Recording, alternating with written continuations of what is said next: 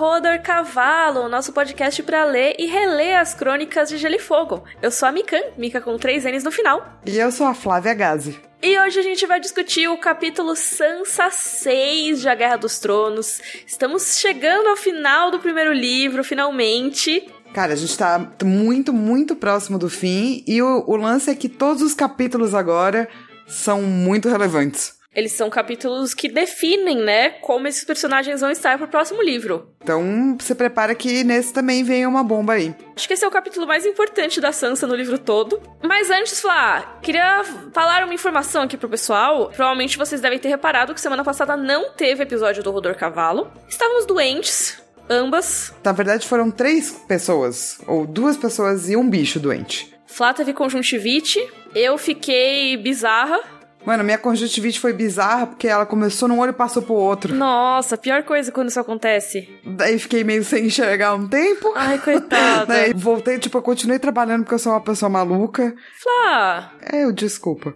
E daí o problema é que quando a gente foi gravar, eu tava com tudo tão atrasado que eu não tinha condições de ajudar com o roteiro, de fazer com nada, porque a conjuntivite me atrasou o resto, assim. Não, e nem era para você ajudar com nada, porque assim, era pra ser o meu roteiro aquela semana, né? Ah, mas vida é vida, né, Mi? Então, na verdade, quem tinha que ter feito o roteiro na semana passada era eu. Só que eu tive uma crise alérgica que eu tive que ir pro hospital. Foi bem séria. Tá tudo bem agora.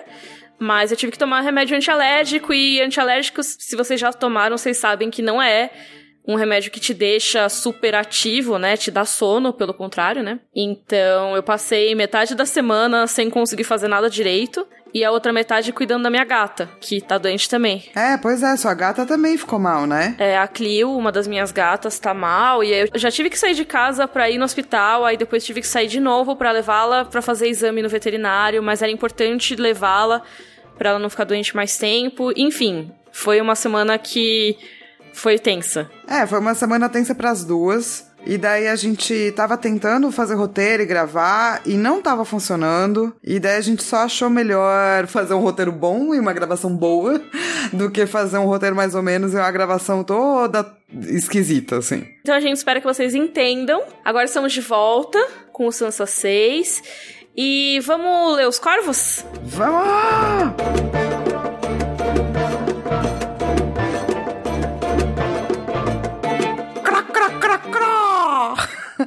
Cara, o e-mail esquisito, o nome dela é Marilisa. E o nome que vem é Mamamá. E quando eu fui ler a primeira vez, eu li ao som de Lady Gaga, sacou? Mamamá. e é por isso esses corvinhos. Mas olha, ela quer dizer que ela te entende com relação ao total pânico com a musiquinha do plantão da Globo. Ai, muito obrigada. Ela falou que desde criança ela lembra de se esconder atrás da geladeira com medo do fim do mundo quando essa desgraça tocava. É isso. Alguém que me entende, entendeu? Na verdade, a gente recebeu vários e-mails de pessoas que te dão um suporte total pro seu pânico. e eu achei importante aqui escolher um para que as pessoas saibam que mais gente tem medo da musiquinha da Globo. É isso. Muito obrigada por me entenderem. Me solidarizo com todos vocês que também têm medo dessa música desgracenta. Quando eu trabalhava no jornal, tinha um cara que tinha o toque do celular dele a música do plantão da Globo. Não, mas daí é sacanagem. Nossa, que inferno. É por cima porque, assim, na redação fica com TVs ligadas, né? Porque as pessoas estão vendo o que, que tá rolando de notícia. Então, toda vez que tocava, eu olhava pra TV, tipo, morrendo de medo.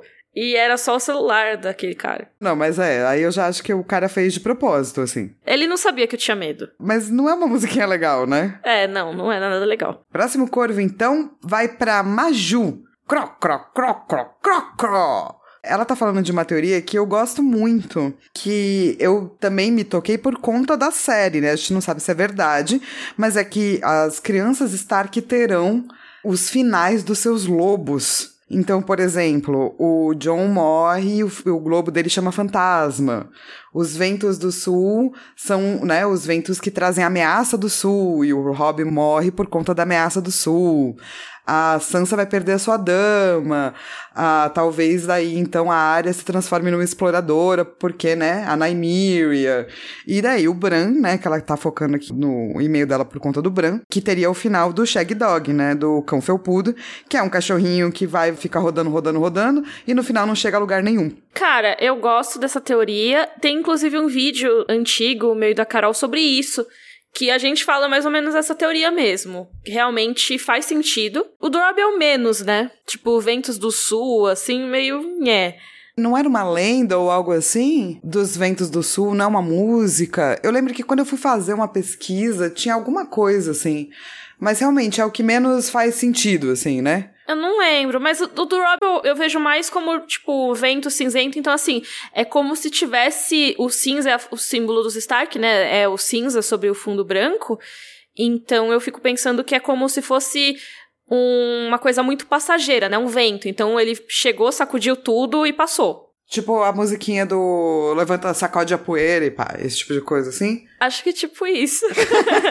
Aquelas que vai piorando a teoria do Rob, assim, ao longo do podcast. Eu também posso fazer isso, gente. Posso piorar teorias. Mas levando em conta os finais que a gente teve na série, eu acho que essa teoria faz mais sentido ainda, né? Especialmente com o lance do verão, né? E do Bran. É, o Bran, assim, ele deveria ter tido um papel maior no final da Longa Noite do que ele realmente teve na série. Eu acho que nos livros ele vai ter um papel maior do que isso. Eu espero também. Que ele não foi o cara que trouxe o verão, né? Ele foi só, tipo, o cara que foi eleito rei depois de não ter feito nada na batalha contra o inverno. Sim, tadinho, né, cara? Porque que personagem desperdiçado, mas enfim. No livro eu acho que super vai fazer sentido isso. A história do Rickon também, com o cão felpudo, faz sentido. Para quem não sabe, existe essa expressão que em inglês é Shaggy Dog Story, que é literalmente história do cão felpudo. Que é basicamente a história de um cara que fica tipo, não, eu tenho o cão mais felpudo, não sei o que. Ele vai, tipo. E é uma história muito longa. Aquelas histórias de piada, sabe? Que nem falam, ah, é porque a velha pediu uma agulha para não sei quem, que foi pedir não sei o que pra não sei quem, e aí fica aquela história infinita. Puta, tinha aquela piada do. Chan, não era? O Chan Chan. É, era alguma piada assim. Se alguém lembrar, posta em algum lugar, gente. Porque tinha uma piada gigantesca que tinha alguma coisa de um culto ao Chan. E daí era só, tipo, uma flâmula que ia pra água, assim, fazendo tchan. E daí acabava. É tipo aquelas histórias infinitas, assim, né? Que o pessoal conta só pra te encher o saco. Eu lembro que eu tinha um amigo que contava a lenda do Cavaleiro Preto da armadura preto e branco, alguma coisa assim. Que aí era sempre tipo, ah, não, porque ele chega aí no lugar e ele fala, eu sou o Cavaleiro Preto da armadura preto e branco, e não sei o que, não sei o que lá. E, ah, e você tem que ir pra outro lugar. Aí ele ia pra outro lugar. E era tipo uma história infinita e no final era super decepcionante, sabe? Putz, é Tchum, não é Chan, é isso. Queremos o Tchum, que o Tchum é demais, que o Tchum é legal. É uma história assim, das pessoas, tipo, falando do Tchum, e no final é esse bagulho aí. Um amigo meu um dia me contou por uns 40 minutos. É isso, essas histórias infinitas. A Shaggy Dog Story é tipo isso. No final da história, o cão felpudo que o cara vai levar pro mundo inteiro, para ser o cão mais felpudo de todos os tempos, não sei o quê, alguém vai lá, olha para ele e fala: Ah, ele nem é tão felpudo assim. É tipo isso. Então é, é uma história que é sem propósito. Aconteceu, aconteceu, aconteceu, aconteceu, no fim das contas não leva a nada. Então, a hipótese é que a história do Rickon Stark seja uma história que não vai levar a muita coisa. No quinto livro, a gente tem esse plot que eu fiquei muito empolgada, que é que o Lord Wyman Manderly manda o Davos procurar o Rickon na ilha de Skagos, que é um lugar que é super misterioso, que eu tô muito afim de ver, porque ele seria o herdeiro, né? Assim, né? Não sabem onde tá o Bran, mas sabem que o Rickon tá por lá. Então ele seria o sucessor Stark, legítimo, vivo. E manda o Davos atrás dele. E aí eu fico pensando, pô, mó legal, mas talvez não dê em nada. Na série não deu em nada, né? Eles mataram o Rickon como quem, sei lá, corta grama, sabe? É, sim, o Rickon chegou e foi embora, né, cara? Então, assim, talvez no livro ele tenha mais importância, mas mesmo assim, no fim das contas, a história dele não dê em nada. Também, eu curto essa teoria, eu acho que tem bastante a ver. Se for o caso, é só muito infelizmente a gente já sabe o que, que acontece com o Rickon. Porém, é a jornada que importa, né? Não é o final. O próximo corvo vai pro Antônio Couras, que é. Hum, cro, cro, cro, cro, cro, cro. É um corvo cheirando. Ele tava querendo dizer que no último episódio ele ficou com questionamento sobre o cheiro de um dragão. Por isso que o corvo tava cheirando. Exatamente. Eu até esqueci de explicar. ele falou que ele tem uma teoria que é meio pessoal. Ele falou que, tipo, tudo exala um cheiro dependendo da sua alimentação. Então, ele falava que até a mãe dele, quando ele era pequeno, disse que tomava leite e que ele tinha cheiro de manteiga por conta disso. Porque as vacas comem cana-de-açúcar. E que o cachorro fica com aquele cheirinho bafinho de ração, né? Gatinhos também ficam. Então, se os dragões têm cheiro daquilo que comem, eles têm cheiro do quê? Carne crua? Sangue? Carne assada? Carne assada, né? Porque os dragões não comem carne crua, eles assam antes. É, então seria uma mistura de carne assada e escamas, talvez? É. Talvez. não sei, cara. Muito bom, é. Me parando assim, falando, mano, eu acho que eu vou começar a escolher os e-mails, não vou mais deixar a Flávia escolher. Assim, pode ser, mas não sei, cara. Eu fico pensando que é tipo, você cheirar um iguana, sabe? Não sei que cheiro tem uma iguana, mas eu imagino que seja um cheiro parecido com o de um dragão. Cara, se alguém tiver uma iguana, conta pra gente o cheiro da iguana, né? Minha mãe teve uma iguana, vou perguntar pra ela. Você nunca cheirou a iguana da sua mãe? Não, porque ela era jovem quando ela teve a iguana. Ah, tá, não foi simultâneo a você. Não, eu nem tava pensando em existir, assim. Eu só fui tentar existir uns quase 20 anos depois. então, desculpa escolher os e-mails esquisitos. Eu tô feliz que teve muito e-mail. E às vezes vem os e-mails esquisitos no meio e eu gosto muito. eu adoro os e-mails esquisitos. É ótimo. Ah, inclusive, só pra vocês saberem, gente, realmente teve muito e-mail, eu leio todos, tá? Só não dá para falar todos, mas muito, muito obrigada. Sim, obrigada a todo mundo que manda os e-mails pra gente. Último corvo. O último corvo vai para Soraya Gomes. Cro, cro, cro, cro, cro. É um corvo muito sonhador e cantador. Porque ela não está entendendo o que aconteceu. Porque assim, ela falou que o mestre Luin, ele tem um elo de aço valeriano, que é o elo do estudo dos mistérios. E que ele é muito raro, porque a maioria dos mestres não acredita nisso. E se ele tem um desses, por que, que então ele não acredita nos sonhos do Bran e nas histórias da velha ama, não acredita na Osha? Para ela isso não faz sentido. E dela pergunta: "E para vocês?" Eu acho que faz muito sentido. Ah! É tipo você falar mal de Crepúsculo sem ter lido. Ah, tipo, sim, eu tive uma aula uma vez na faculdade é, com uma mulher que era doutora em Marquês de Sade. Ela falou muito mal de Paulo Coelho. Daí eu perguntei para ela quais livros ela leu do Paulo Coelho. Ela disse que nenhum. então, é tipo isso. O Mestre Luin, ele leu o Crepúsculo pra falar mal. Ele estudou magia para falar que não existe magia. Ah, entendi. Você acha que ele foi mais fundo? Do tipo assim, é, eu já odeio isso a priori e eu vou ler para ver o quão mal eu posso falar disso. É, não, eu não acho que ele odeia ou queira falar mal, mas tipo, ele foi estudar e viu que não existia, sabe? Porque a mentalidade da cidadela é que a magia não existe mais. Tanto que o desafio, né, o teste para eles se tornarem mestres, é eles tentarem acender uma vela de vidro, que é um item mágico. Então, todos eles na cidadela meio que para se tornarem mestres, são obrigados a reconhecer que a magia não existe. Mesmo se eles tiverem estudado o oculto, sabe? Com um elo de aço valeriano. É, então talvez mesmo que ele até acreditasse antes, né? A, talvez ao passar por essa última aprovação e etc. É, ele talvez tenha que ter dado o braço a torcer aí que essas coisas não existem. É, eu acho que a cidadela é muito focada nisso, sabe? Tipo, eles não, não curtem magia. E deve ser um lugar, assim, né, em termos de conhecimento, realmente muito mala. E você fica lá por muito tempo. Porque eu, Flávia, pessoa curiosa e esquisita, quando eu começasse a ouvir esses sonhos, talvez eu ia querer ir atrás dos meus estudos, né? Para ver o quanto se falava sobre isso. Mas talvez isso tenha sido tirado dele no tempo que ele passou na cidadela.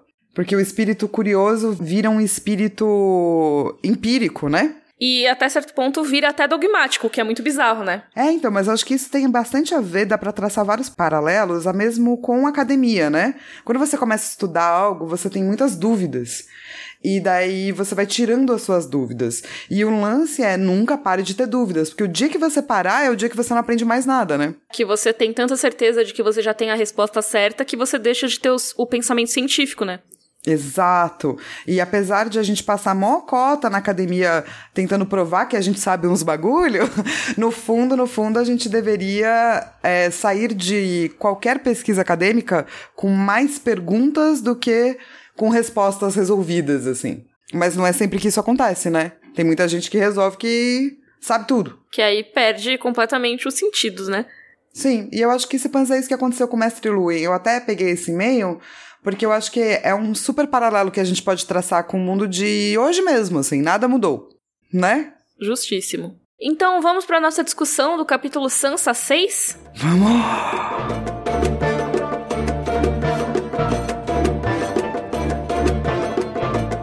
Começando aqui a nossa discussão do capítulo Sansa 6. Flá, a sinopse, por favor. Sansa vive como prisioneira em Porto Real. Ela vê Joffrey como realmente é pela primeira vez e sofre abusos psicológicos e físicos, como apanhar de Sir Marion Trent e ser obrigada a ver a cabeça de seu pai em uma estaca. Ela pensa em atirar o rei de cima das ameias, mas muda de ideia depois de um breve momento. Esse capítulo, ele tem muitas discussões importantes. Ele é o capítulo que define a Sansa, né, pelos próximos livros. Mas eu queria começar pela audiência do Joffrey, que aí a gente já pode depois mergulhar nas discussões sobre a Sansa mesmo, né? Beleza, tirar isso do caminho, né? é, sim, só pra não ficar. Ah, e aí tem, tem esse negócio também, sabe? É, já tira logo. É muito interessante a maneira como o Joffrey reina, né? Porque, assim, a gente já tinha visto a primeira audiência dele, quando eles demitiram o Sir Barristan e tal, que também foi no capítulo da Sansa. Mas agora a gente tem uma audiência mais rotineira, né? E assim, o Joffrey fica lá sentado, e nove em cada dez casos ele acha um saco. Manda o resto da galera resolver, né? Você vê que, na verdade, ele não tá interessado em reinar, né? Ele tá interessado em ter poder. Sim, e em causar, né? É, do tipo, os casos que não se importa, ele fica de saco cheio real, assim, quando ele manda alguém, tipo, resolver, mas ele também não fica gostando de ficar lá esperando, sabe? Ele é impaciente, né? É, daí vem aquele um caso que ele quer, né? Que pode ser cruel, que ele pode mostrar quem ele é, assim, e daí esse caso ele quer. É, e aí a Sansa fala, nossa, é a maneira como ele faz, né? Ninguém pode impedir ele, nem a mãe dele. Então, por exemplo, chega um ladrão lá, Aí ele manda o Sir Ian cortar a mão do ladrão. Aí, dois caras têm uma disputa sobre terras, dois cavaleiros chegam lá e tudo mais, que é tipo coisa mais normal que tem na corte. Quando o Ned foi lá cuidar do trono aquela vez, também era esse tipo de coisa que ele tinha que resolver. E em vez de ouvir e tudo mais, ele só fala: ah, vocês vão duelar até a morte. O que é muito do tipo não ligo, né? Foda-se. Vocês vão duelar, eu quero, é isso aí. Vocês que se resolvam agora. Ele tá tentando infligir o maior tipo de dor possível nas pessoas, assim, basicamente. Por exemplo, veio uma mulher pedir a cabeça do cara que ela amava, porque o cara foi executado por traição. E, tipo, faz sentido, porque, pô, o cara foi executado, então eu quero enterrá-lo, pelo menos, né? Já foi punido, deixa eu enterrar. E aí o Geoffrey mandou prender a mulher, porque, ah, se ela amava ele, também devia ser uma traidora. Eu não acho que necessariamente ele tá errado, porque poderia ser uma traidora, saca? Manda investigar, né? Não, tipo, mandar prender assim. Exatamente. Eu acho que aqui a gente também já começa a ver não só essa sede por poder e essa coisa muito de um poder que ele pode fazer tudo o que ele quiser, mas um tanto de paranoia, sabe? Que eu acho que vai definir o personagem muito mais pra frente, assim. E aí tem a cena que eu acho mais tensa, essa audiência dele, que é que eles prenderam um cantor de taberna porque ele tinha feito uma música zoando a morte do rei Robert. É, meio que dando a entender que quem matou foi a rainha, né? E dá mó dó, assim, porque eles mandam buscar a harpa do cara, tipo, ah, toca aí então. Aí o cara, não, meu, desculpa aí, eu não vou tocar mais não, cara. e fazem ele tocar mesmo assim. E aí o Geoffrey, ah, então, vou ser misericordioso com você. Você escolhe se você fica com os dedos ou com a língua. Tem um dia para decidir. Beijo a Deus. É, tenso, né? Eu acho bem tenso, assim. Pode parecer só uma coisa de, sei lá, menino mimado, sabe? Mas se você parar pra pensar, as pessoas estão na frente dele. E, e muitas das ordens são executadas ali mesmo, né? Do tipo, do lance de cortar a mão do ladrão, foi ali na frente da corte. Então, ele também quer ver o bagulho mesmo, assim, ele quer ver as pessoas sofrendo. E isso só aumenta daqui para frente, sabe? Agora que a Sansa enxergou, como a gente vai ver nesse capítulo, o tanto de violência cometida pelo Joffrey é absurdo, assim. Chega ao ponto de, no segundo livro, ter pessoas com fome pedindo comida e ele, para se divertir, atirar neles como uma besta. Pessoas que estão lá só pedindo comida, sabe? É um caminho que a gente sabe, né? E a gente tava vendo, especialmente com relação, começou lá no Lobo, com a área. É, no Maika, né? Isso. Mas a Sansa, ela foi criada para muito cegamente fazer certas coisas. E é isso, eu acho que ela pega essa necessidade, essa função que ela vai ter, que é o que define ela, e ela faz com que o mundo inteiro pare de existir. Só isso existe. É muito quando você tá focado em algo na tua vida, você só vê aquilo. Mas o mundo tá acontecendo, né? Sim, a gente vai falar disso já já, mas é isso, completamente. Ela se recusava a enxergar. E agora esse capítulo é quando ela abre os olhos finalmente. A ficha cai. É, e não cai numa boa, né? Não, nem um pouco. Então, pessoal, terminou essa parte da audiência do Joffrey. Agora a gente vai falar mais a respeito da Sansa. E tem alguns momentos aqui que a gente vai fazer referência a suicídios. Então, eu acho que se você tiver alguma sensibilidade para esse tema, se você não estiver se sentindo bem nesse momento, talvez não seja legal ouvir esse trecho aqui do podcast. A gente vai ter lá no site rodorcavalo.com.br o tempinho certo para você pular disso. Mas esse capítulo todo é meio pesado, então talvez seja melhor você voltar a ele em outro momento. Quando você estiver sentindo melhor. E se você, por um acaso, não estiver sentindo bem, lembra que a depressão, ela não é, não é, ah, agora eu estou com pensamento suicida, então eu estou com depressão. Não. A depressão começa antes, muito antes disso. Então, se você estiver se sentindo muito apático, muito triste, ou sem vontade de fazer coisas, levantar da cama, tomar banho, fale com alguém. Isso, por favor, fale com alguém, não fique sozinho. É sempre bom a gente colocar esse aviso, porque a gente nunca sabe o que, que pode causar algo em alguém. Então, é isso, esteja todo mundo avisado. Vamos conversar sobre esse momento que a Sansa tá agora. Ela tá de novo presa na torre, que nem no capítulo anterior. Só que agora, além de estar tá apavorada e tudo mais, ela tá vivendo um luto ali, né? Ela tá completamente sozinha, tem os criados que aparecem ali para levar comida e até tentam conversar com ela, mas ela não confia em ninguém. São criados Lannisters, então ela não responde. Inclusive, parabéns, né? Finalmente. Vale comentar que ela estava antes, né, presa com uma amiga. E ela estava dividindo isso, né? E depois ela acreditava no Joffrey. Então agora ela tá verdadeiramente sozinha. Ela perdeu a família, ela perdeu tudo e ela entendeu a posição que ela tá, no sentido de que quem tá perto dela não é legal e não quer o bem dela. E todo mundo que queria o bem dela não tá mais perto, né? Então, ela não consegue comer nada também, deixa os pratos lá empilhados estragando. E, assim, não sou ninguém para diagnosticar nada, mas eu vejo isso como um episódio depressivo da Sansa. O capítulo é ela se entregando às trevas, é tipo a primeira frase do capítulo, né? Que ela fica o dia inteiro com as cortinas fechadas, dormindo, chorando, aí ela dorme de novo. Ela perde até a noção do horário. Ela não sabia se era meio-dia ou meia-noite, diz no capítulo. E eu acho que o que é mais grave disso é que ela contempla o suicídio até, né? É, eu acho que isso não é incomum no luto. Nada disso, sabe? A diferença é que ela tava totalmente sozinha, né? E então tem esse momento que é o mais tenso, eu acho, que ela contempla o suicídio, ela contempla se atirar da janela ali da fortaleza. E nesse momento, eu acho que além do luto, ela ainda tem essa mentalidade das canções, né? O suicídio não seria só uma maneira de acabar com o sofrimento dela, mas também uma maneira de se eternizar nas canções. Seriam canções eternas sobre o pesar dela. E ao mesmo tempo, seria uma maneira de envergonhar todos aqueles que a tinham traído. Meio que assim, vou punir vocês, sabe, com a minha morte. Ela fantasia com a última canção. Eu acho que de todas as maneiras possíveis.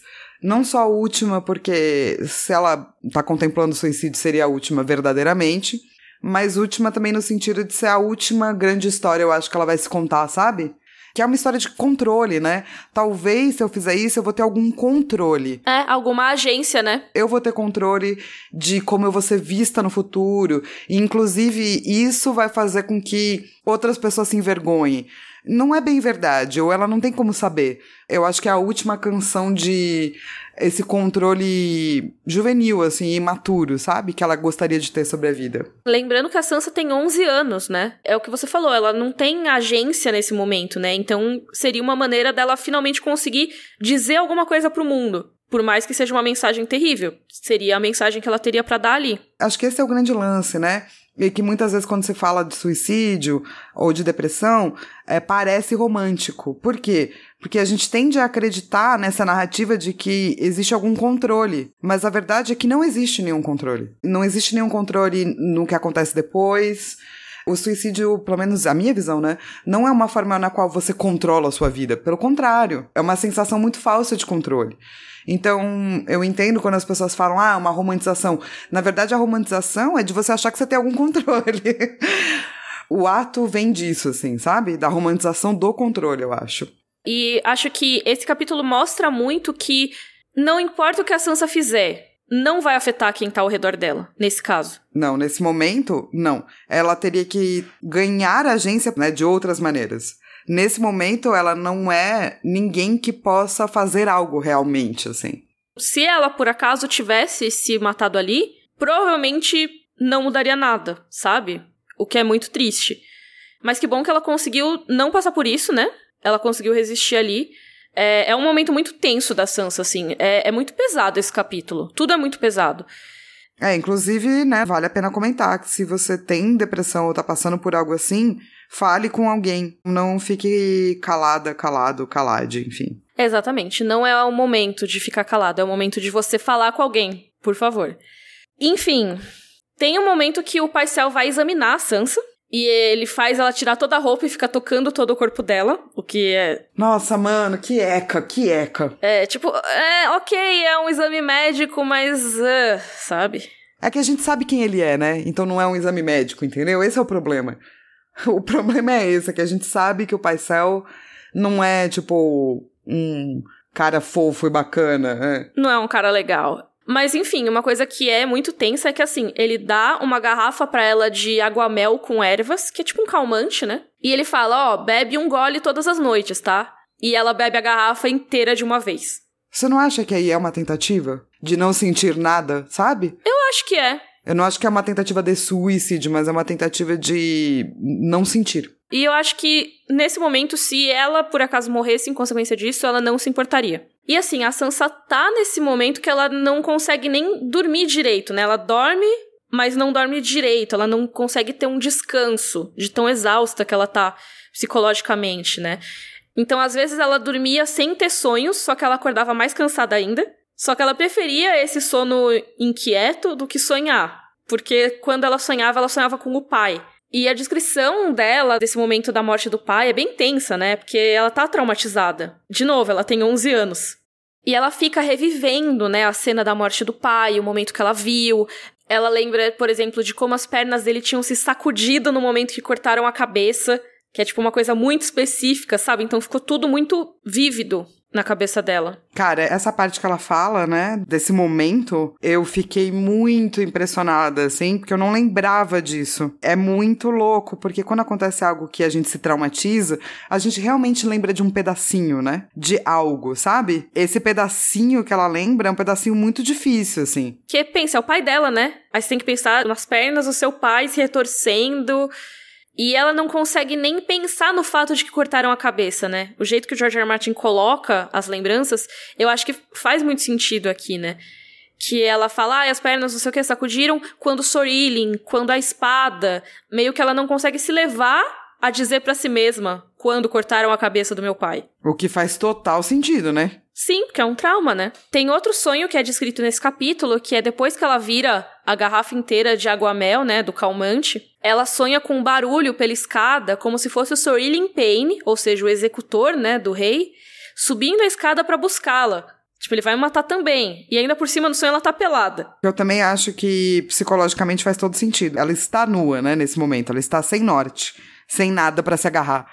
Então, ela se sente nua, né? E nesse capítulo ela vai literalmente se sentir nua mais uma vez, né? E faz total sentido. Ela não tem realmente nada que a proteja. Ela tá completamente vulnerável ali. Eu queria trazer para antes das discussões totais sobre o cão aqui, bem brevemente. O cão é o único personagem nesse capítulo que não é completamente cuzão com a Sansa. O que já mostra que o parâmetro tá muito baixo, porque o cão também não é essas coisas. Não, o cão não é tipo um personagem legal mas ao mesmo tempo ele é o único que fala para ela algo que não vem de um lugar horrível, sabe? Ele é duro, obviamente, né? Porque tudo que o cão faz é meio agressivo e grosseiro, porque essa é a pessoa que ele é. mas ao mesmo tempo ele tá tentando do jeito torto dele ali proteger a Sansa. Então, por exemplo, o Joffrey manda ele tirar ela da cama. Aí ele vai e empurra a Sansa até o roupeiro. E ela acrescenta no capítulo, quase com gentileza. Se você colocar ele frente a, a outros cavaleiros que ela vai ter que lidar nesse capítulo, ele é uma flor, sacou? Ele é o cara que vai pegar e vai limpar o sangue dela com um lenço, sabe? Quando ela tá machucada.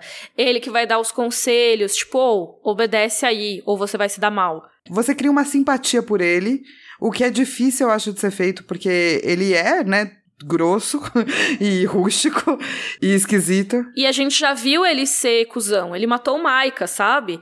Ele não é uma pessoa legal ele é a melhor opção que ela tem ali. E, infelizmente, né? Tipo, a Sansa tá lá no ninho das cobras. Ele é meio que a única coisa legal que tem para ela. Mas é isso. Eu acho que o cão, ele é um personagem muito interessante. Eu acho que a gente pode discutir mais sobre ele mais pra frente. Mas ele faz muito essa parte da discussão do George R. R. Martin sobre o que é um verdadeiro cavaleiro. Que tá pelas crônicas inteiras, né? O que, que é um verdadeiro cavaleiro? É o cara que jura proteger os inocentes, mas praticamente todos os cavaleiros que a gente vê nas crônicas são cuzões. Sim, totalmente. Principalmente os da Guarda Real. Quanto mais alto o cavaleiro, geralmente, né? Pior ele é. Então, tipo, beleza, você tem o Sir Barristan, que ok, só que também foi o cara que ficou quieto quando fizeram altas injustiças, tipo, quando o Rei Aerys fez as coisas e tal, ele ficou quieto. E a gente vê isso nesse capítulo, né? A gente vê os Cavaleiros da Guarda Real ou efetivamente participando dos abusos da Sansa, como é o caso do Sir Meryn, ou assistindo e não falando absolutamente nada, como o Sir Ace Oakart. Sim, de qualquer forma, todo mundo tem um pouco de culpa no cartório aí, entendeu? Se a gente for pensar como seres humanos mesmo, é claro que eles estão lá cumprindo um, um papel e etc. Porém, né? Ninguém fala nada assim. Tem um negócio que eu não lembro se rolou no livro ou na série ou nos dois que é quando mandam matar os bastardos do Robert no segundo livro. E o Tyrion pergunta pro Bron: Bron, se eu mandasse você matar um monte de crianças no colo das mães, você mataria sem questionar? É Bron: Sem questionar? Não. É tipo isso, mas, mas mataria. mataria. Né? então, realmente, qual é a moral desses caras, né? Mas, pelo menos o Bron, que é o cara mais sem moral do mundo, questionaria. Faria, mas questionaria. Mas é isso, né? Os caras estão lá e a gente não tem um ponto de vista aí deles também, né? Pra saber, é claro. Mas o importante, eu acho, nesse capítulo, é mostrar o que se passa dentro da cabeça da Sansa. E o olhar que ela tem para isso é um olhar de cada vez mais solidão e cada vez sentir mais é, nua e retirada, né, das coisas. E falando em ficar nua e ser retirada das coisas, quando chega a galera lá no quarto dela, o Joffrey chega lá, né, abre a porta com o cão, o Sir Meryn e o Sir Aerys Oakart. Os três da guarda real, né, mas o cão não tá com as roupas da guarda real. E ele já chega abrindo a porta, já chegam puxando as colchas da cama dela. Então, assim, começa cuzão alert aqui. Já tava todo mundo cuzão alert, né, eu acho. Todos. Cuzão alert para todos. E ele já chega, ah, vai se vestir, usar alguma coisa apropriada com minha prometida, porque eu vou te apresentar na audiência. Nem pergunta se ela tá bem, que obviamente ela não tá. É, acho que essa era a última coisa que o Joffrey ia fazer, né? O fato dele estar tá lá já é uma coisa muito. Tipo, ele não precisava estar tá lá só para dar essa ordem, saca? Mas ele faz questão de estar tá lá pra dar aquela humilhada básica, né? Da manhã.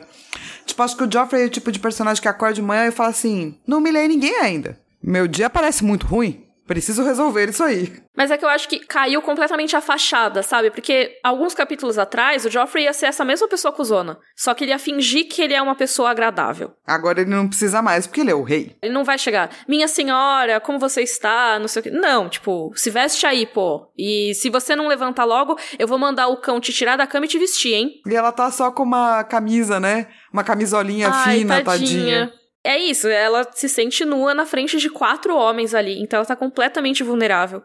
Nesse momento ela fala: pô, eu fiz tudo certo, eu escrevi as cartas, você prometeu misericórdia, por favor, me deixe para casa, sabe? Tem um diálogo que me lembra muito da Catelyn com o Walder Frey. Que ela, ah, se for sua vontade, né? Tipo, sendo sempre com as cortesias e tal. Aí o Joffrey, não é. muito babaca, né, cara? É muito Walder Frey isso. Você quer ler esse diálogo? Você quer ser a Sansa fofa ou o Joffrey imbecil? Tanto faz. Pode escolher um pra você. Eu vou ser a Sansa fofa, mas eu te acho não imbecil, Flá. Tá, eu vou tentar ser bem imbecil então agora. A mãe diz que eu ainda devo casar com você, portanto, ficará aqui e obedecerá. Eu não quero me casar com você, choramingou Sansa. Cortou a cabeça do meu pai. Ele era um traidor. Nunca prometi poupá-lo, só ser misericordioso. E isso eu fui.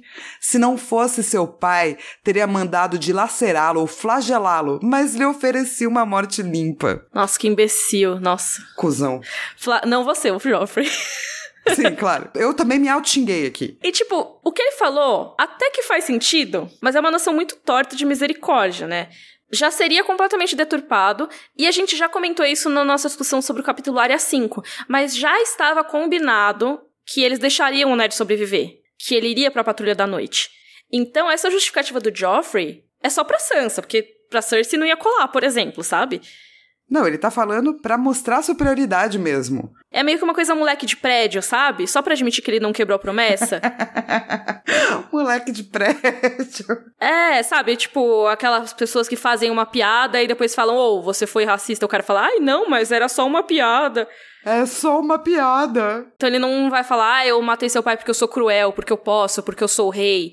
Estaria super no papel dele, tipo, falar isso, que é a cara do Joffrey falar isso. Mas ele quer dar uma justificativa racional porque ele fez, entendeu? Que não é, ele só quebrou a promessa. Eu sei que a gente mal começou, mas quando que a gente vai chegar no terceiro livro mesmo? Daqui a uns 40 anos. é isso, eu desejo ativamente a morte do Joffrey a cada parágrafo que ele aparece. Mas isso, pelo menos, faz com que a ficha da Sansa finalmente caia. Sabe aquela tira da Laerte, a grande ficha, um dia ela irá cair? Sim, sim. A da Sansa demorou, mas caiu. E eu gosto muito desse capítulo, mesmo assim, que ele fala que a Sansa vê o Joffrey pela primeira vez. E acho isso muito legal. Ela vê, ela enxerga. Porque é verdade, né, cara? Ela não tinha visto. Agora ela tá vendo. Ela via o príncipe, né? Ela via a história, a imagem dele. Mas ela não via a pessoa, Joffrey. Então, peço a permissão para ler esse momento, falar. Por favor. Sansa fixou os olhos nele, vendo-o pela primeira vez. Vestia um gibão carmesim almofadado, com um padrão de leões, e uma capa de pano de ouro com um colarinho elevado que lhe enquadrava o rosto.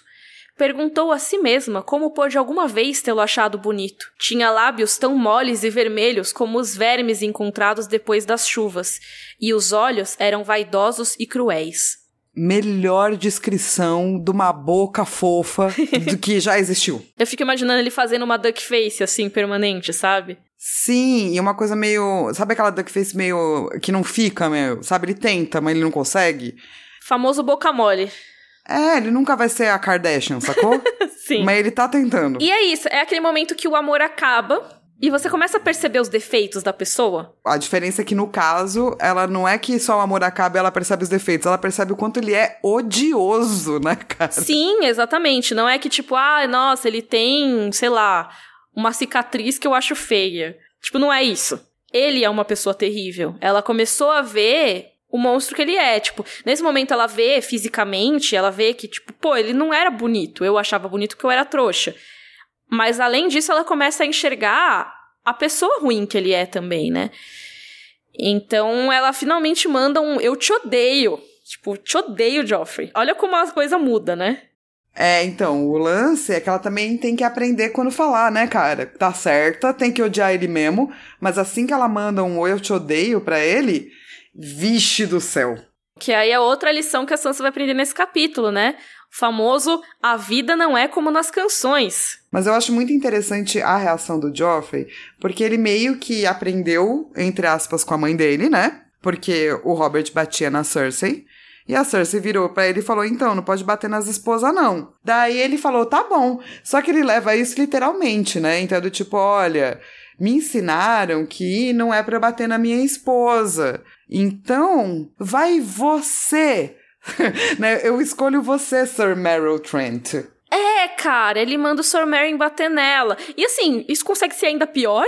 Eu acho, porque mostra que ele não tá nem disposto a isso, assim, né? Em nenhuma circunstância, obviamente, seria ok o cara bater na esposa, tá? Não estou dizendo isso pelo amor. Tipo, não é ok, em nenhum momento. Mas, cara, ele ainda terceiriza isso. Ele consegue piorar. Aquele que passa a sentença é aquele que brade a espada, já diria Ned Stark. Obviamente a espada não deve ser brandida contra sua esposa. nem contra nenhuma mulher. Tipo, cara, não, não se deve, mas enfim. Mas é isso que ele resolveu fazer, né? Consegue ser mais odioso ainda. É o cúmulo. Não consigo nem dizer a repulsa que eu tenho pelo Joffrey. Ele terceiriza a agressão contra a mulher dele. Quando o Robert bateu, né, na Cersei, a gente comentou muito sobre isso. E sobre como isso é horrível e etc, etc, etc.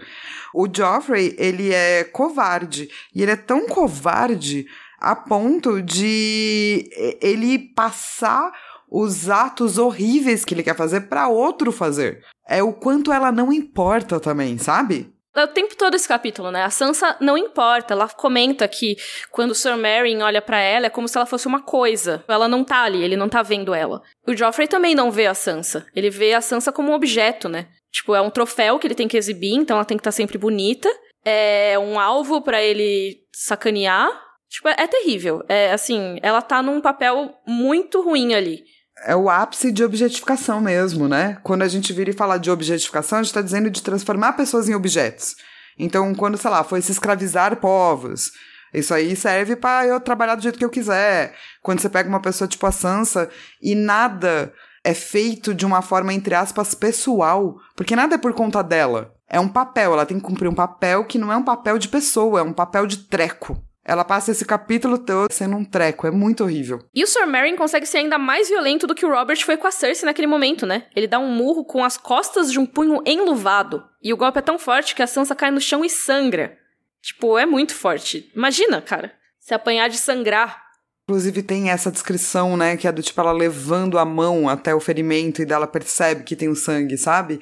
E o, a dor que ela sente, assim. E a mão do Sir Meryn, né, com a luva de seda branca que tá manchada com o sangue dela. Isso é muito simbólico também, tipo, cara, você é da guarda real e você tá com o sangue de uma dama inocente, sabe? O cão, né, cara, que eu acho muito interessante, né, o, o pedacinho que você colocou aqui, pelo conselho que ele dá, que é um conselho verdadeiro, porém horrível. Que é assim: poupe-se da dor, menina, e dê ao rei o que ele quer. Quer vê-la sorrindo, perfumada, e sendo a senhora sua amada, roquejou o cão de caça. Quero ouvi-la recitar todas as palavrinhas bonitas, de maneira como a Septan lhe ensinou, quer que o ame e que o tema. É exemplo de livrinho de relacionamento abusivo, isso aí, né? Se você não sabe o que é um relacionamento abusivo, é isso. E assim, isso é o extremo, é a ponta final do relacionamento abusivo. É, o momento em que a mulher já tem que procurar um jeito de fugir, porque ela tá com a vida em risco ali, né? Sim, mas ele começa como o Joffrey começou com a Sansa, né? Com palavras muito bonitas porém, né, sempre colocando nesse local de treco. E aí a Sansa mesmo já entra nessa lógica. É muito doido como é uma lógica de relacionamento abusivo mesmo, né? Porque as criadas chegam e ela já dá ordem para trazerem o banho dela, né, para prepararem o banho, e ela já fala: "Ah, traz um pó para eu esconder esse roxo".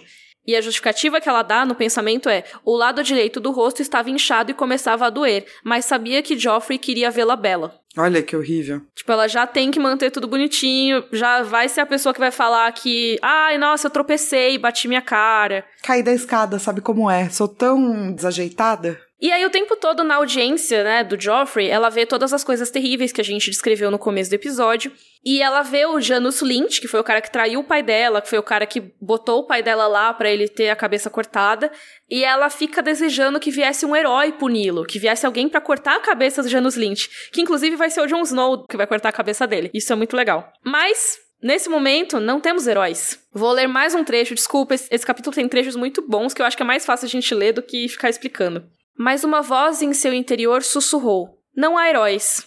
E ela se lembrou do que Lord Peter lhe dissera ali, naquela mesma sala. A vida não é uma canção, querida. Poderá aprender isso um dia para sua decepção. Na vida, os monstros vencem, disse a si mesma. Pois é, muito verdadeiro, muito triste e é real. A descrição que ele faz é muito boa, assim, né? Dá uns arrepios de vez em quando, eu acho. É, e é o que o George. Martin quer fazer nesses capítulos da Sansa, né?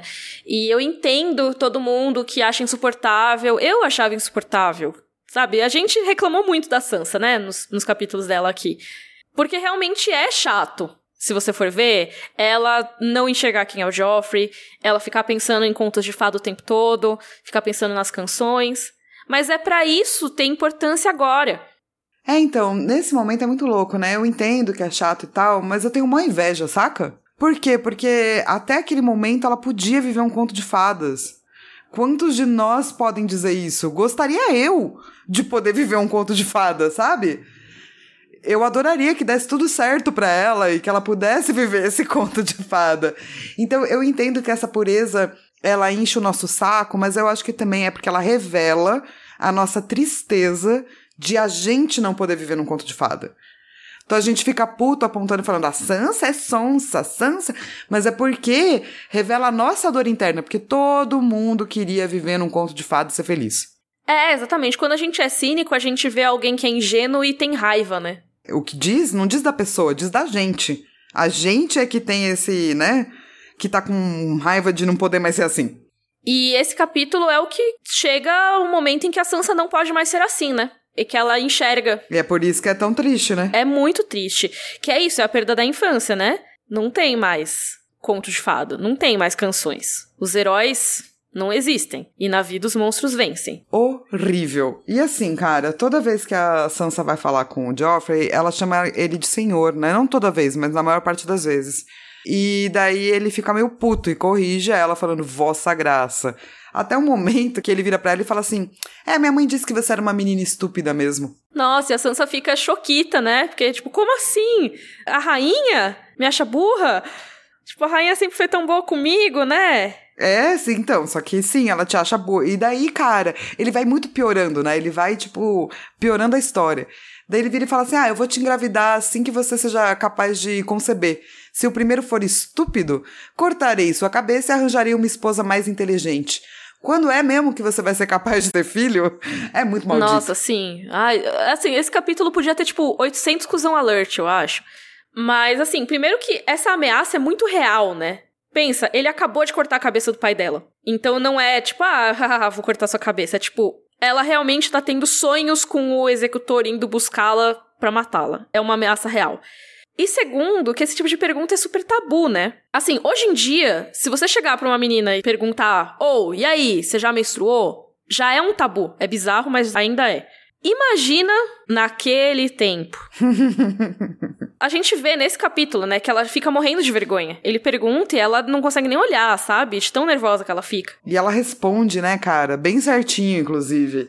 O que me dá uma coisa por dentro, assim, porque é o que ela pode fazer, assim, né? Sim, e a gente vê o medo que ela tem disso. No segundo livro, quando ela menstrua, ela tenta tacar fogo no colchão, velho. Eu entendo, cara. Porque ela não quer que ninguém descubra, porque se descobrirem, isso quer dizer que o Joffrey vai poder transar com ela. Pois é, cara, você não ia querer transar com esse homem? Exatamente, não seria nem uma trans, né? Seria um estupro. E assim, olha o jeito que ele fala, né? Obviamente não cabe a escolha dela aqui. E aí, só para completar as, as, violências mais psicológicas do Joffrey, né? Depois que o Sr. Merrin bateu nela de novo, ela tá cheia de sangue e tal, ele fala: Não devia passar o tempo todo chorando, é mais bela quando sorri. Absurdo, né, cara? Tipo, ela acabou de tomar um, dois tapas na cara, ela tá sangrando, e ele fala, ah, sorri. E aí, tipo, ela sorri, ela obviamente tá com a boca cheia de sangue, ele, ah, tira esse sangue, tá bizarro. E você acha que acabou? Não acabou! Não acabou, não. É só o começo. Que o Joffrey vira e fala assim: vem comigo, vem e pega na mãozinha dela. Daí é. ela já fica muito tensa de ter que estar tá segurando a mão dele. E ele começa a arrastar ela pra um lugar e ela começa a perceber para onde ela tá indo. E ela tá subindo os degraus. Pras ameias. Tenso. Tipo, cada degrau ela descreve como se ela estivesse afundando na lama, né? De tão difícil que é que ela já sabia o que tinha lá em cima de tudo. Tanto que ela chega lá e ela fala assim: olha que interessante. Eu tô vendo aqui o septo, tô vendo o mar, tem as colinas. Ali onde é o norte eu não tô vendo o Winterfell, mas sei que o Winterfell tá pra lá. Só que ela não tá olhando o real para aquilo que ela obviamente não quer ver, né? Tanto que quando o Joffrey manda ela olhar as cabeças, tipo, ela já tinha visto as cabeças na hora que ela entrou, porque foi a primeira coisa que ela viu. Só que ela meio que fingiu que não viu, sabe? Ah, tô vendo aqui umas coisas mais bonitas, sabe? E aí o Joffrey manda ela olhar e ela pensa consigo mesma: ele pode me obrigar a olhar para as cabeças, mas não pode me obrigar a vê-las. É a primeira vez que ela tem algum tipo de resposta de controle, né? Esse é o controle que ela tem nesse momento, é o único controle que ela tem nesse momento.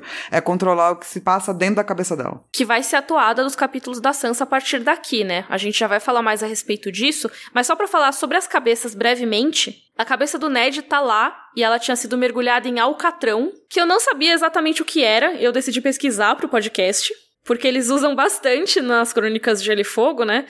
Em inglês é tar, Em português eles colocam como alcatrão, e aí diz a Wikipedia aqui: é uma mistura de substâncias betuminosas, espessa, escura e de forte odor, que se obtém da destilação de certas matérias orgânicas, principalmente de carvão, ossos e de algumas madeiras resinosas. Eu acho que é tipo piche. Na Wikipedia em inglês, eles dizem que em tempos antigos era usado como punição o tar, né, o alcatrão, para grudar no corpo das pessoas e depois colar penas. Uma humilhação pública, sabe? Ah, com certeza é tipo piche. E eu lembrei até de um conto de fadas que caía piche em cima da pessoa e tal, e ela ficava super humilhada porque não saía o piche. Então, eu acho que é a mesma coisa, né? Ou parecido. E daí o objetivo de usarem isso é pra a cabeça não se decompor tão rápido, né? Mas com isso, e isso é muito importante para as crônicas, as cabeças se tornam quase irreconhecíveis. E isso vai ser muito importante, porque é uma maneira de você colocar a cabeça de alguém lá e não ser exatamente daquela pessoa que você tá dizendo que é. Isso aparece muito, por exemplo, nos capítulos do Theon no próximo livro. Lixo. Mas depois a gente fala mais a respeito. Tem que sempre falar lixo pra gente contar pro Rodor Database. Ah, olha aí. Mas enfim, é, lá também tem os espaços reservados pra cabeça do Stannis e do Renly, né? Ambos que não estão ali jurando lealdade ao Joffrey. E também tinha a cabeça da Septa Mordani. E assim, né? Pra que matar, né? Porque, né, uma Septã. Mas o Joffrey falou, ah, ela era uma traidora também. Todo mundo é traidor agora, né, Joffrey? Eu acho que, pra gente concluir, é importante falar nesse capítulo a resistência da Sansa. Porque a resistência dela é uma resistência muito mais interna. E eu acho que nesse capítulo ela internaliza isso. Porque primeiro ela começa a resistir mais diretamente, né? Obviamente com palavras, ela não consegue resistir fisicamente, tipo, ela não vai ser que nem a área. Não adianta querer que a Sansa pegue uma espada em frente às pessoas. Essa não é a Sansa. Mesmo porque nem todo mundo vai resolver coisas com espada, gente. Se fosse verdade, imagina a sua vida. Você estaria morto já. Entendeu? Alguém já teria pego uma espada contra você, certeza. A Sansa não é esse perfil. Esse é o perfil da área. Então, não acho que deve medir uma personagem pela régua da outra. Mas enfim, ela tenta resistir mais com as palavras no começo e ela percebe que isso não funciona, porque faz com que ela se ferre um pouco. Então, primeiro, quando ela falou que odiava o Joffrey, ela apanhou. Aí depois, o Sr. Meryn vai buscar ela de novo para ela ir pra corte. E ela questiona: Ah, você vai me bater em mim de novo? E ele: Você tá se recusando a vir? E ela: Não, eu faço tudo o que sua graça ordene. E ele: Assim como eu. Sim, mas o senhor não é um verdadeiro cavaleiro, Sr. Meryn. Achei louco, parabéns. Tá certa. Mas ele nem ligou, né? É, ele não liga, ou é a visão dela, né? A gente não sabe se ele não liga. Ah, Eu acho que ele não liga, porque ele é cuzão. É, ele é do mauzão, assim, né? Ele não é uma pessoa muito legal, não. Mas o fato dela ter começado a falar e entender que talvez ela possa falar pra ele, sabe? Certas coisas, já que ele não liga, é interessante, assim, porque ela começa a tomar controle da sua própria narrativa, assim. Não que você tenha que passar por tudo isso pra tomar controle da sua narrativa, tá, gente? Mas é a maneira que vai ser possível pra Sansa, né? É, tanto que antes dela falar isso, né, de tipo, ah, eu faço tudo que sua graça ordene, ela pensa em fazer várias coisas, pensa em resistir, pensa em machucá-lo tanto quanto ele a machucara. Ou seja, pensou em tentar talvez bater nele. Mas, cara, não é do feitio dela, ela não conseguiria bater nele. O que, que ia causar ela tentar bater nele? Ela ia apanhar mais. Ela tá tensa, né? Então acho que algumas coisas são tentativas e outras não. Outras são coisas que escaparam, saca? Ela tá lá, ela fala com o Mary, e ela tá em cima de novo, né, com o Joffrey, nas ameias, e o Joffrey fala assim: pô, eu vou te dar um presentinho, né, cara? Aquela coisa fofa que o Joffrey é. Vou te dar a cabeça do seu irmão. E daí ela vira e fala: talvez ele me dê a sua cabeça. Mas aí ela passou do limite, né? Daí ela apanhou. Aí ela apanhou. Então, é sempre esse equilíbrio, assim. A Sansa, ela consegue encontrar a maneira dela resistir o máximo possível, só que sem externalizar tanto que ela tá resistindo assim. Porque se ela externalizar muito, se for óbvio, o Joffrey vai puni-la. É tipo uma canção do Chico Buarque durante a ditadura. Ele não podia falar mal abertamente da ditadura, mas tá tudo lá na entrelinha, entendeu? É, tem que estar tudo nas entrelinhas, tem que ser a coisa que se questionarem você vai poder dar uma dissimulada. Um exemplo muito bom disso é no segundo livro, que ela tenta salvar o Sir Dantos, ela, ai, você não pode, ele, você disse que eu não posso? Tipo, meio que assim, você tá questionando minha autoridade? Ela, não, não é que não pode, sabe? É que diz que se você faz alguma coisa ruim no seu aniversário, no dia do seu nome, você fica mal pelo ano todo, né? Tipo, ela tem que dar esses pulos. Então, se as pessoas acham que ela é burra, ela pode fazer essas coisas. Ela pode se fazer de sonsa. Então, acho que o que ela aprende é a usar o que os outros pensam dela. E isso é muito inteligente. Eu acho que o momento em que ela sedimenta. Isso é realmente o finalzinho do capítulo, porque ela pensa em empurrar o Joffrey lá de cima das ameias, né? Que daria uma queda de uns 20 a 25 metros. Eu ia falar 20 quilômetros, eu, caramba. Imagina, seria muito incrível, 20 quilômetros. Mais 20 metros. E é muito bom, porque ela pensa, ah, bastaria um empurrão, ele tá ali mesmo, na sua frente, sorrindo-lhe afetadamente com aqueles lábios que eram como vermes gordos. E ela nem se importava se ela caísse com ele meio que assim, levo você junto comigo, sabe? E já é bem diferente do pensamento de suicídio, né? Porque ela quer morrer atirando. Exato. Se for para eu ir embora, pelo menos eu levo alguém. Mas foi um lampejo, assim, e aí o cão vem meio que se botando na frente do Joffrey, tipo, meio protegendo ele, mas também sendo, entre aspas, gentil com ela, né? Tipo, limpando o sangue do lábio dela e tal que é meio que um lembrete daquilo, tipo, oh, não faz besteira. Que ela podia ter tentado atirar o Joffrey lá de cima e podia não conseguir, e aí ela ia se ferrar bonito. Então, querendo ou não, o cão salvou ela ali de alguma maneira. Seja da morte, de cair lá junto com o Joffrey, ou de uma punição por causa disso, né? E provavelmente uma punição bem horrenda. O cão chega, salva ela, né? Ou impede ela, como você preferir enxergar. E ela, obrigada, era uma boa menina e lembrava-se sempre da boa educação. Tipo, ok, estou nesse papel, eu vou ser a boa menina, vou ser o passarinho que repete as coisas como o cão falou que eu sou. Essa parte eu acho muito incrível, do passarinho que repete as coisas. Ai, mas é isso, Sansa. A partir de agora vai ser essa toada. Infelizmente, muita coisa ruim vai acontecer com ela ainda. Queria eu que esse fosse o último capítulo em que ela sofre, mas é só o começo a resistência dela vai ser essa resistência interna. Por isso que eu acho tão diferente da série, porque a série não tem como mostrar tanta coisa assim. Eles até mostram, eu acho que eles conseguem traduzir algumas resistências. É uma tradução difícil mesmo, né? Nossa, é muito difícil. Eu acho que é mais difícil que a Catelyn, nesse caso. Ah, sim, porque a Sansa, ela não poderia mostrar nada. Nada. Tipo, a Catelyn tem com quem falar. Sim, a Sansa não, né? Então é, é muito difícil você traduzir isso pra TV. Você não tem como mostrar os pensamentos dela. Então, eu entendo que possa parecer que ela não tá fazendo nada na série.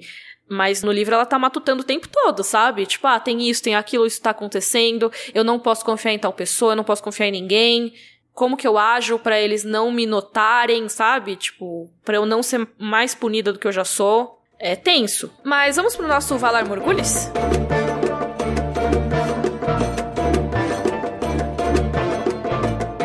A gente tinha 70 mortos, certo? Sim. E, infelizmente, descobrimos nesse capítulo que a Septa Mordani também tá com a sua cabeça lá. Então ela entra na nossa listinha, né? Entra na nossa listinha, chegamos no 71. Ai, ai, ai. E o momento livro versus série, nós estamos no último episódio da primeira temporada. Não tem a Sansa no quarto, não tem esse momento mais, esse episódio depressivo dela, né? A gente vê que ela tá muito abatida. É, não tem, tipo, toda aquela primeira parte, né? Dela sofrendo, a galera entra no quarto, tira ela da cama, nada disso tem. E também não mostra ela apanhando a primeira vez o Sir Mary. A primeira vez na série seria só nas ameias mesmo. Tem a cena do cantor da taberna. E eles fizeram uma letra pra música que é incrível. Nossa, eu amo essa cena. Tipo, eu amo o cantor cantando. Eu não amo a cena inteira, porque, né? Mas assim, o cantor é muito bom. E ele tá todo envergonhado, tipo, meu, eu vou morrer, sabe? Por que, que eu tô cantando isso? E na série tem uma diferença desse cantor, porque na série é o mesmo ator que faz o Marillion, ou seja, é o Marillion, né? Que é o cantor, o bardo, que vai com a Catelyn e o Tyrion pro Vale de Arryn. Então, nos livros, ele ficou lá direto. Ele não voltou para Porto Real. Na série ele foi para Porto Real e ele tá nessa cena, e aí arrancam a língua dele nessa cena. Inclusive mostram eles arrancando a língua. Sim, ui. Então, isso já é um exemplo de efeito borboleta do George R. R. Martin, porque o Marillion é um personagem bastante importante no terceiro livro. Ele é a testemunha da morte da Lisa Arryn pelo Mindinho. Mas na série ele não está mais lá, né? Porque, né? E tá sem língua. Mas tem esse momento do Joffrey falando para ele escolher se ele quer a língua ou se quer a mão, e já meio que decidem lá na hora. A parte que eu gosto, além da música, é que eles resolvem muito bem a personalidade do Joffrey muito rápido. Porque o ator, como você mesmo escreveu aqui, ele é muito bom, cara. Ele é perfeito, esse ator do Joffrey, cara. É impressionante. A linguagem corporal dele, ele tá jogado no trono de ferro, sabe? Meio que assim, moleque folgado, sabe? Moleque do prédio. É, a coroa meio tortinha, tipo, é isso, eu que mando aqui. Sabe? E eu sou folgado e eu não faço a menor ideia do que eu tô fazendo. É tudo isso ao mesmo tempo. Ele é muito maravilhoso, esse ator. Ele é, cara. É impressionante, assim. Ele consegue traduzir o que a gente foi lendo do Joffrey ao longo do capítulo, né? Em uma cena, assim. Então, tem essa audiência, aí o Joffrey sai, leva a Sansa e eles já vão direto pras ameias. Aí ele manda a Sansa olhar pras cabeças e ela, tipo, não, não, não tem essa coisa dela olhando pra paisagem nem nada, até porque a primeira temporada acho que eles não tinham dinheiro para fazer toda essa paisagem o tempo todo, então quando eles pudessem economizar era melhor. E as conversas do capítulo são meio trazidas para esse momento. Eles falam da misericórdia, o Joffrey fala que eles ainda têm que se casar e que ele vai ter filho com ela assim que possível. E a Sansa também pergunta pro Joffrey quanto tempo ela tem que olhar para as cabeças. Também tem aquela conversa da cabeça do Rob, né? Que o Joffrey fala que vai dar do Rob, ela, ah, talvez ele me dê a sua. E essa é a primeira vez que a Sansa apanha. Ela apanha do Sir Meryn também. E o cão também cuida dela e tal, dá o lencinho. Tem a, a Sansa querendo jogar o Joffrey. É bem parecida essa parte, assim. Tem menos diálogo só. E ela também tá atuando muito bem, né? A parte toda dela jogar o Joffrey, obviamente a gente não tem o pensamento da Sansa, né? Então a série tem que mostrar o olhar dela, tem que mostrar ela olhando pro buraco. Então dá para você sacar o que ela quer fazer. E ela até dá uma andadinha na direção dele para ficar mais claro. Mas é isso, bem parecido. Vamos pro nosso momento Joffrey. Bring me his head. Bom. o capítulo é o momento Joffrey, né, cara? O Joffrey também é o momento Joffrey. Sim. O Marion Trent também é o momento Joffrey. Todos eles são Joffreys, cara. Osso, né? Acho que é isso. Tudo é momento Joffrey. É difícil escolher um só. Esse capítulo poderia se chamar, esse episódio poderia se chamar Momento Joffrey. Porque ele é literalmente um momento Joffrey de seis páginas, sei lá. Mas então vamos pro nosso momento Dracarys. Dracarys. Cara, tem muitas coisas que eu gosto é, em termos de pensamento e o que ela tá fazendo e etc, etc. Puta, se eu tiver que escolher um, eu acho que seria quando ela olha pro Joffrey pela primeira vez. Ai, perfeito. Porque, puta, aquilo vai definir ela, né? A partir daí, assim. A partir daí não tem volta. Nada do que o Joffrey faz mais é agradável para ela, porque ela percebeu que ele não é. Ele não tem características boas. tipo, não tem. É muito doido isso, inclusive. Joffrey é, é um monstrinho. Perfeito, é um monstrinho mesmo, né? E qual seria o seu momento, Dracarys? O meu momento Dracarys é a Sansa falando que o Rob vai trazer a cabeça do Joffrey, mano. Pelo menos ela falou alguma coisa e você fica sim, sim. É isso. Pelo menos alguma coisa, sabe? Tipo, alguma satisfação a Sansa pode ter, mesmo que por um lampejo de segundo. Ela pôde dar uma tirada no Joffrey. É, então eu fiquei muito em dúvida se eu falava quando ela olhou ou quando ela quase jogou ele do balcão, assim, sabe? Porque são esses pequenos lampejos que vão ser tudo que ela tem, né? E esse foi o último capítulo da Sansa de A Guerra dos Tronos. Vixe, vixe, vixe, vixe. Agora a Sansa só no segundo livro, que está muito próximo. A gente volta na próxima sexta-feira com Daenerys 9. Só tretas. Vixe do céu. Só, agora é só treta, né? Ah, é tudo. Não tem mais paz, entendeu? Enfim, todos os vídeos que a gente citou nesse episódio, vídeos relacionados e tudo mais, estão no nosso site, que é rodorcavalo.com.br. Nossas redes sociais são todas rodorcavalo e tem o nosso grupo no Facebook, que é Rodorcavalo também, olha só. E não se esquece que você pode contribuir com a gente para a gente manter esse podcast vivo, pagar o sushi que ele merece. E se você não puder contribuir, né, que a gente tem o nosso padrinho, você também pode espalhar a palavra do Rodor Cavalo. Divulga nós! então a gente se vê na próxima sexta. Rodor! Rodor!